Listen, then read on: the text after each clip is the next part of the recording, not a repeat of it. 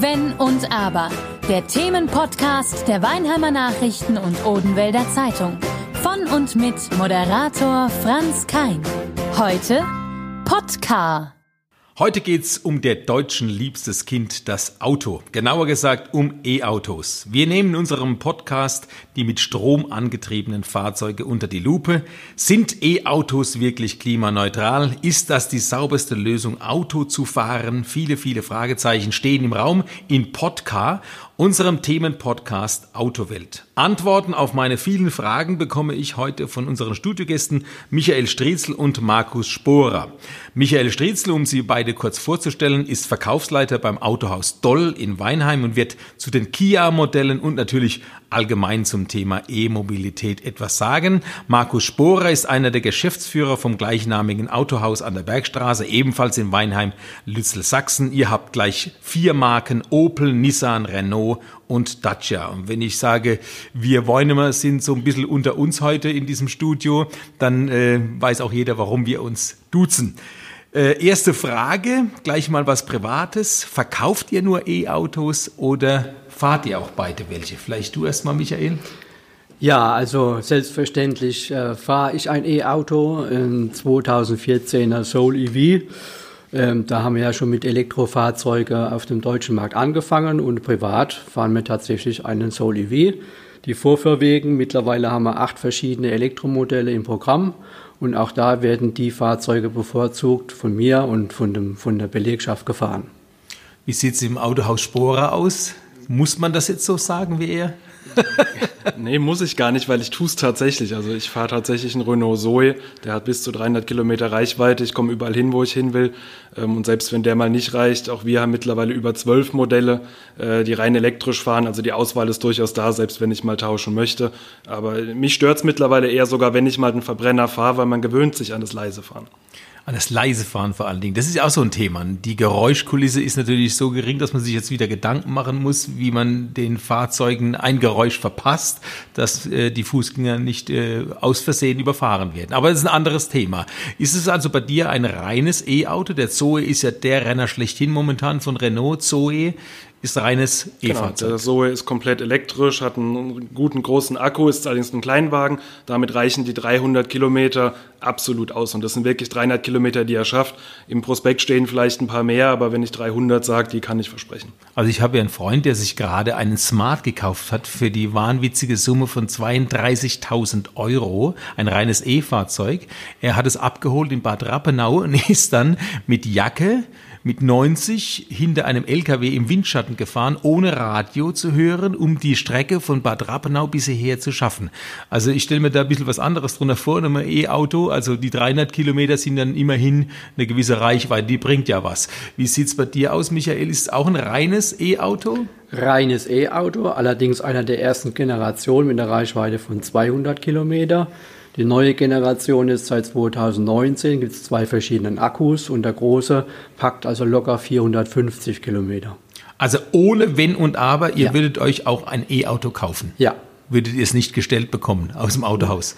Mittlerweile auf jeden Fall, auch durch die staatliche Förderung, die seit diesem Jahr das Ganze natürlich attraktiver gemacht hat, ist es auf jeden Fall eine Überlegung wert, zumal auch der Unterhalt von einem Elektroauto deutlich günstiger ist. Die Werkstattkosten sind für den Kunden geringer. Äh, wir haben keine Kfz-Steuer für die Autos bis ja. 2030. Es sind einfach viele große Vorteile, die das Ganze attraktiv machen und es macht halt auch einfach Spaß, so ein Auto zu fahren. Bei den Gasautos, die es früher gab, hat man eigentlich keinen Unterschied gemerkt. Das hat sich genauso gefahren.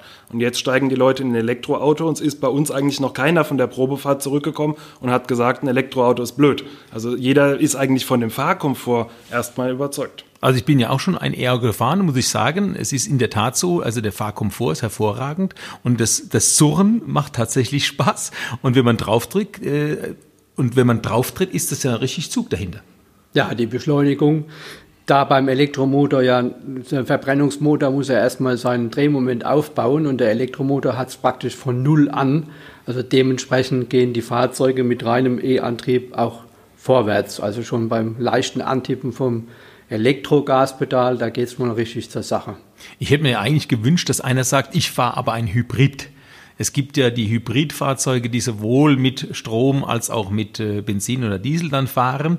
Jetzt müssen wir vielleicht an dieser Stelle auch mal ganz kurz nochmal erklären. Es gibt ein Hybrid, es gibt ein Plug-in-Hybrid. Was ist der Unterschied? Es gibt noch viel mehr. Es gibt noch ein Mildhybrid. Ein was? Ein Mildhybrid. Mildhybrid. Mildhybrid, genau. Und angefangen hat es mit dem, ähm, wie hieß er wieder? Toyota Prius. Ja, genau. Das war so ein Mildhybrid. Und der normale Hybrid ist ein Verbrennungsmotor, parallel dazu geschaltet ein Elektromotor. Äh, der Elektromotor unterstützt praktisch den Verbrennungsmotor und der äh, Plug-in-Hybrid ein, äh, hat einen größeren Akku und kann dann auch bis zu 50, 60 Kilometer je nach Akkugröße rein elektrisch fahren. Und er schaltet sich aber immer noch zum Benzinmotor dazu. Und der normale Hybrid, wie viel Kilometer schafft der? Der ist nur gedacht, also beim Einparken, wenn man an der Ampel steht, läuft er elektrisch und bei langsamer Fahrt, Schleichfahrt. Ansonsten schaltet der Benzinmotor immer gleich dazu.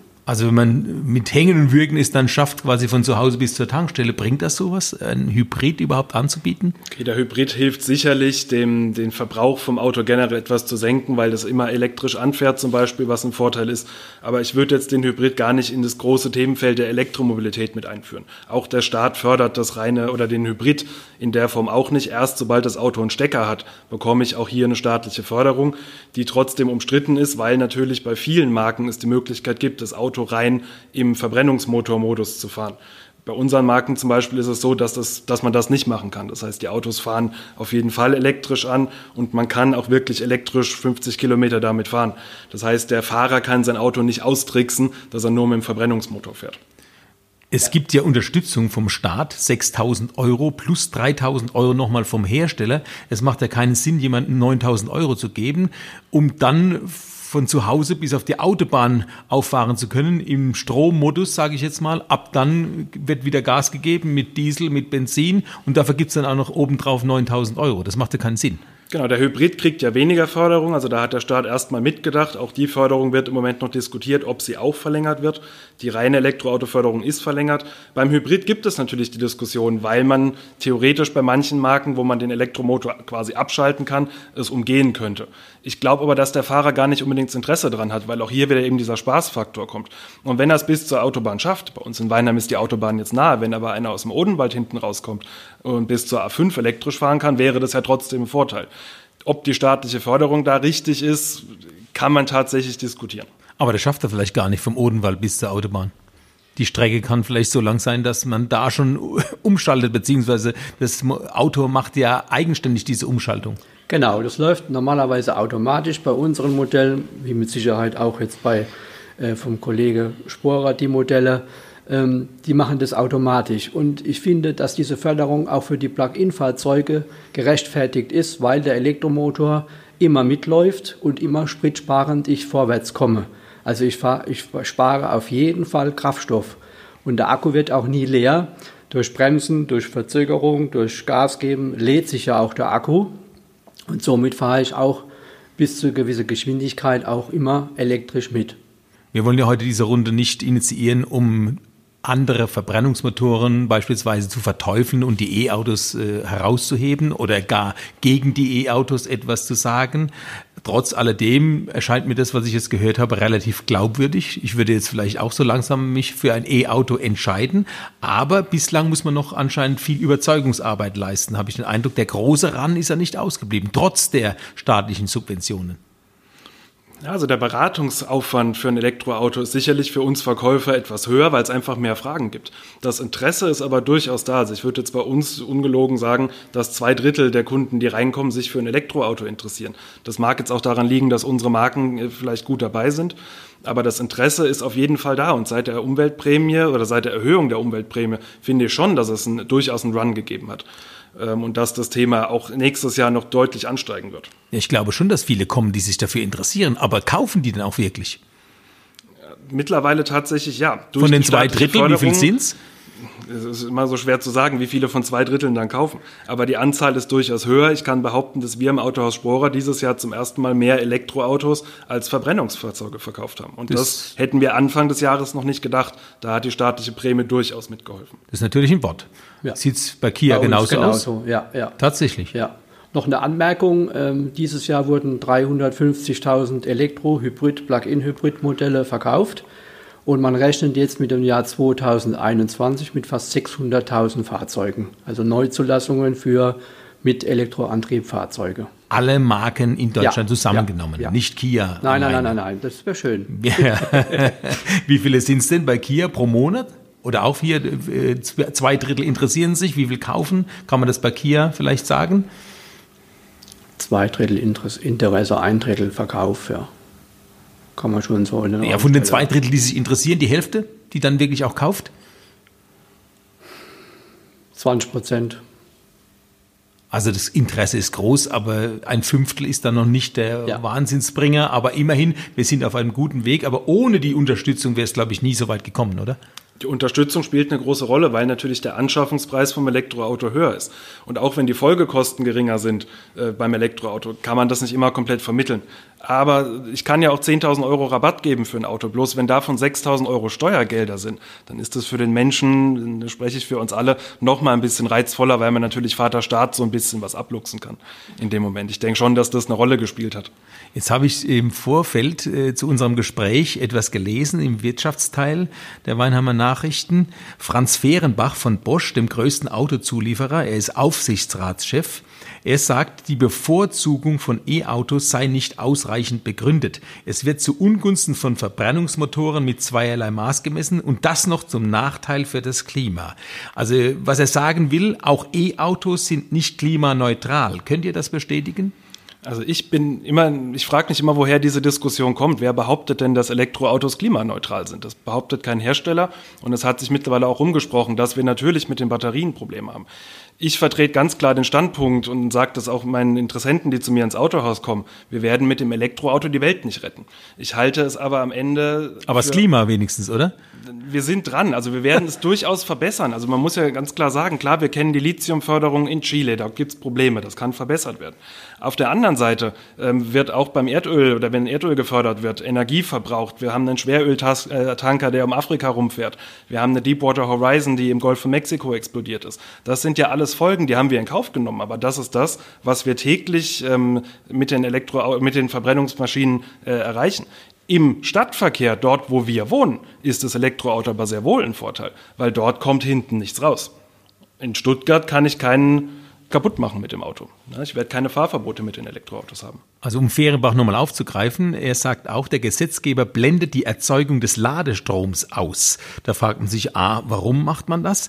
Und wenn man dann noch weiß, dass die Herstellung der Batterien natürlich sehr viel Strom frisst und wenn man dann noch dazu weiß, dass dieser Strom im asiatischen Raum erzeugt wird, meistens noch mit Kohlekraft, da kann man ja nicht mehr unbedingt von sauberer Mobilität sprechen, Michael.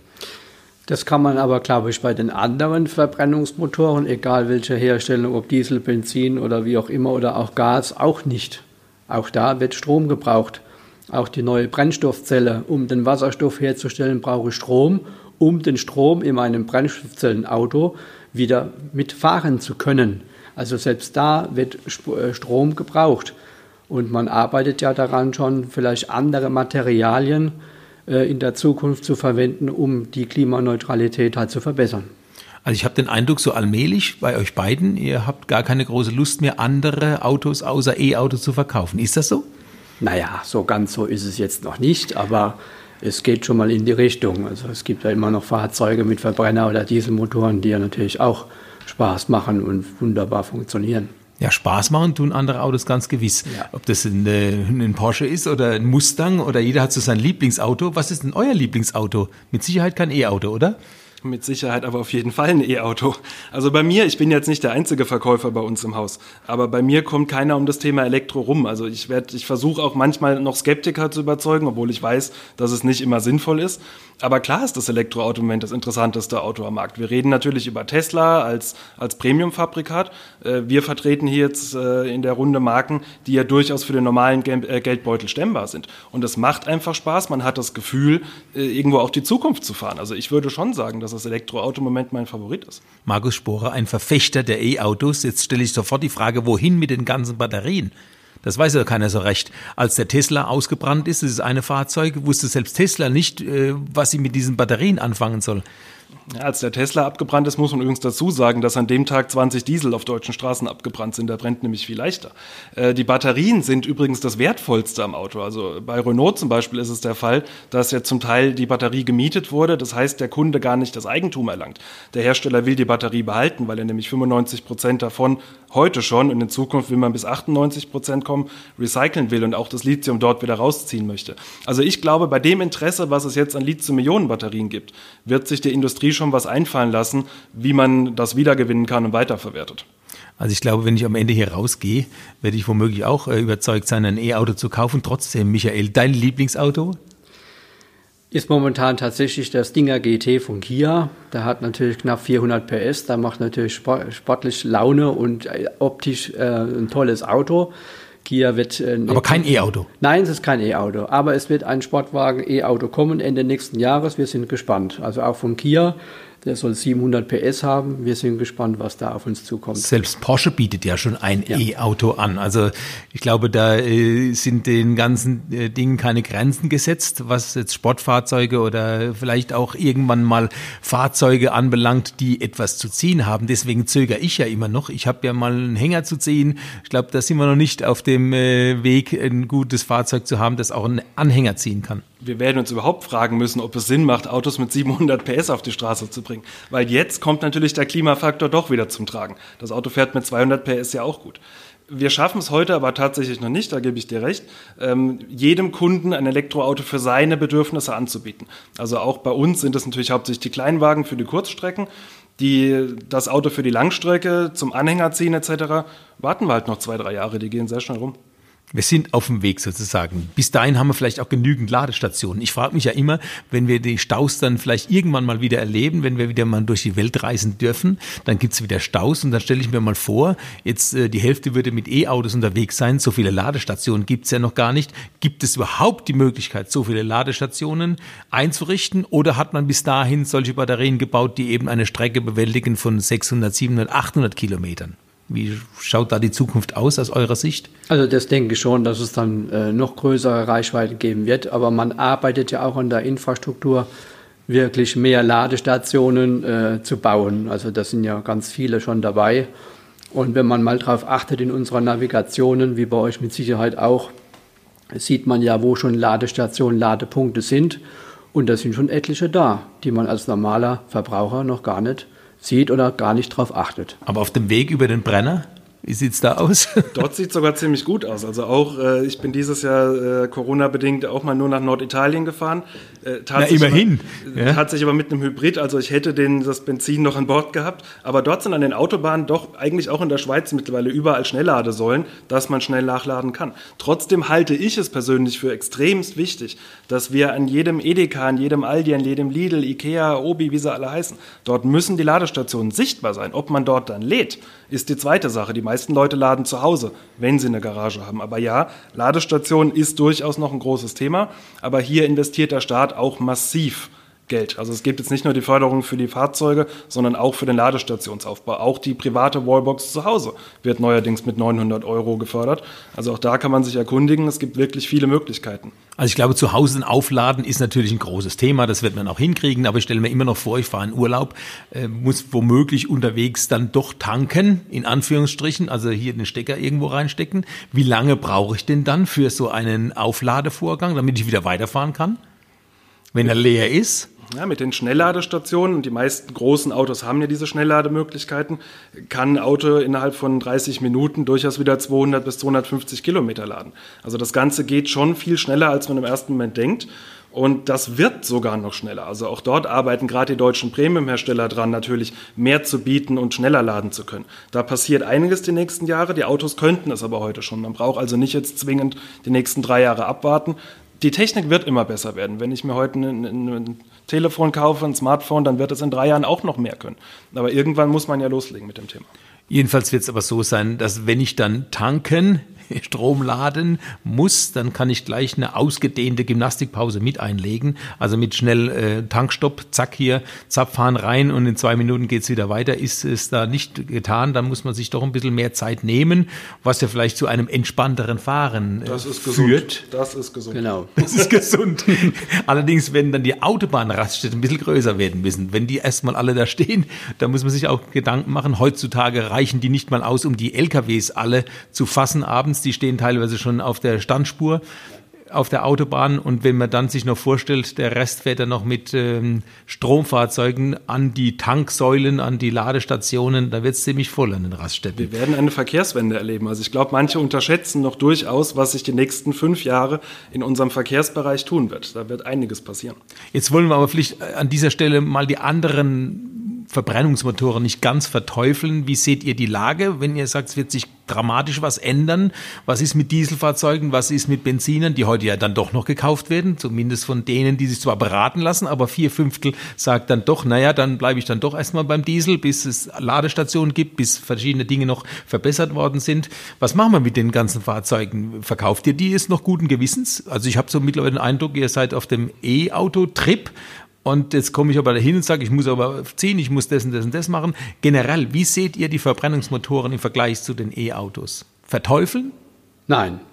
Also die Hersteller arbeiten daran natürlich auch, dass die Verbrennungsmotoren CO2 niedrig werden. Es wird ja auch äh, mittlerweile eine Strafsteuer, äh, muss der Hersteller bezahlen, wenn er die CO2-Werte nicht einhält.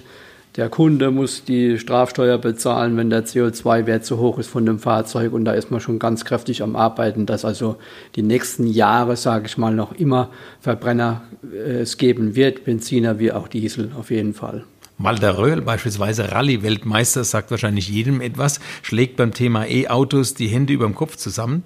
Nicht nur, weil äh, ihm der Sound natürlich ein bisschen fehlt als Rennfahrer, das kann man noch nachvollziehen, sondern weil er es besser fände, in die Forschung von und in die Innovation bei Verbrennungsmotoren zu investieren. Seid ihr der gleichen Meinung? Das ist eine nette Idee. Ich kenne Walter Röhr, weil mein Vater von ihm gesprochen hat. Ich bin jetzt vielleicht eine andere Generation. Ich bin Fan von der Formel E und kann mir heute auch elektrische Rennserien angucken. Die Ingenieure haben das getan. Die investieren weiter. Bloß das, was man heute noch in die Abgasreinigung investieren muss, muss der Kunde hinterher auch zahlen. Das heißt, die Autos werden so, so einen großen Teil teurer, dass es sich nicht mehr wirklich rechnet.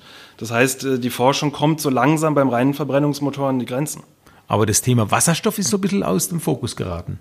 Nein, Wasserstoff. ähm, Es ist noch ein langer Weg bis dahin. Also verschiedene Hersteller haben schon Versuchsfahrzeuge, Testfahrzeuge, die fahren. Und äh, das Problem ist, die Brennstoffzelle muss handgearbeitet zusammengestellt werden. Es gibt noch keine Maschinen dafür.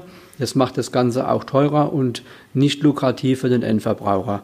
Da arbeitet man aber dran, dass also zukünftig auch Wasserstofffahrzeuge auf den Markt kommen. Ich glaube aber nicht, dass das die nächsten zehn Jahre in großen Stückzahlen uns erreichen wird. Also die 20er Jahre werden wir batterieelektrisch verbringen. Entschieden ist allerdings, dass der Elektromotor die Zukunft sein wird. Egal wie wir die Energie speichern, elektrisch werden wir fahren. Jetzt möchte ich ganz gerne den Herrn Fehrenbach von Bosch, den Aufsichtsratschef, noch mal ganz kurz äh, auf den Plan rufen. Er hat gesagt, die Marktreife für E-Autos ist einfach noch nicht gegeben. Wenn ich dieses Gespräch jetzt so zurückverfolge im Gedächtnis, dann habe ich den Eindruck, das stimmt nicht. Ich weiß nicht, für welchen Bereich der Herr Fehrenbach bei Bosch tätig ist. Es gibt durchaus Bereiche bei Bosch, die. Aufsichtsratschef, also ja, im Prinzip für den Gesamtkonzern. Äh, vielleicht ist er eher in den alten Sparten tätig, weil auch Bosch hat ja Fahrassistenzsysteme, die in die Zukunft noch wichtig sein werden. Ähm, auch Bosch hat aber viele Sachen für die Elektroautos und wird dort eigentlich so eine Aussage nicht treffen dürfen. Wenn Bosch in Deutschland die Sachen nicht entwickelt, dann wird es in China entwickelt. Dann kaufen wir in Zukunft noch mehr Produkte aus China, dann gehen unsere deutschen Arbeitsplätze kaputt. Das heißt oft, dass wir Arbeitsplätze verlieren wegen Elektro.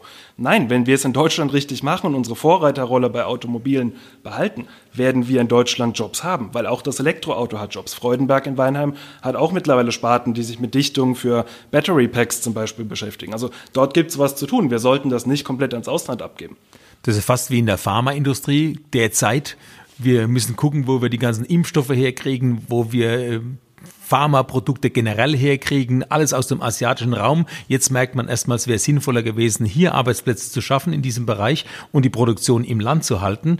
Das heißt, wir müssen auch da nachbessern, was E-Autos anbelangt. Was müsste man aus seiner Sicht, Michael, noch verbessern, um die Kaufkraft zu stärken, was E-Autos anbelangt?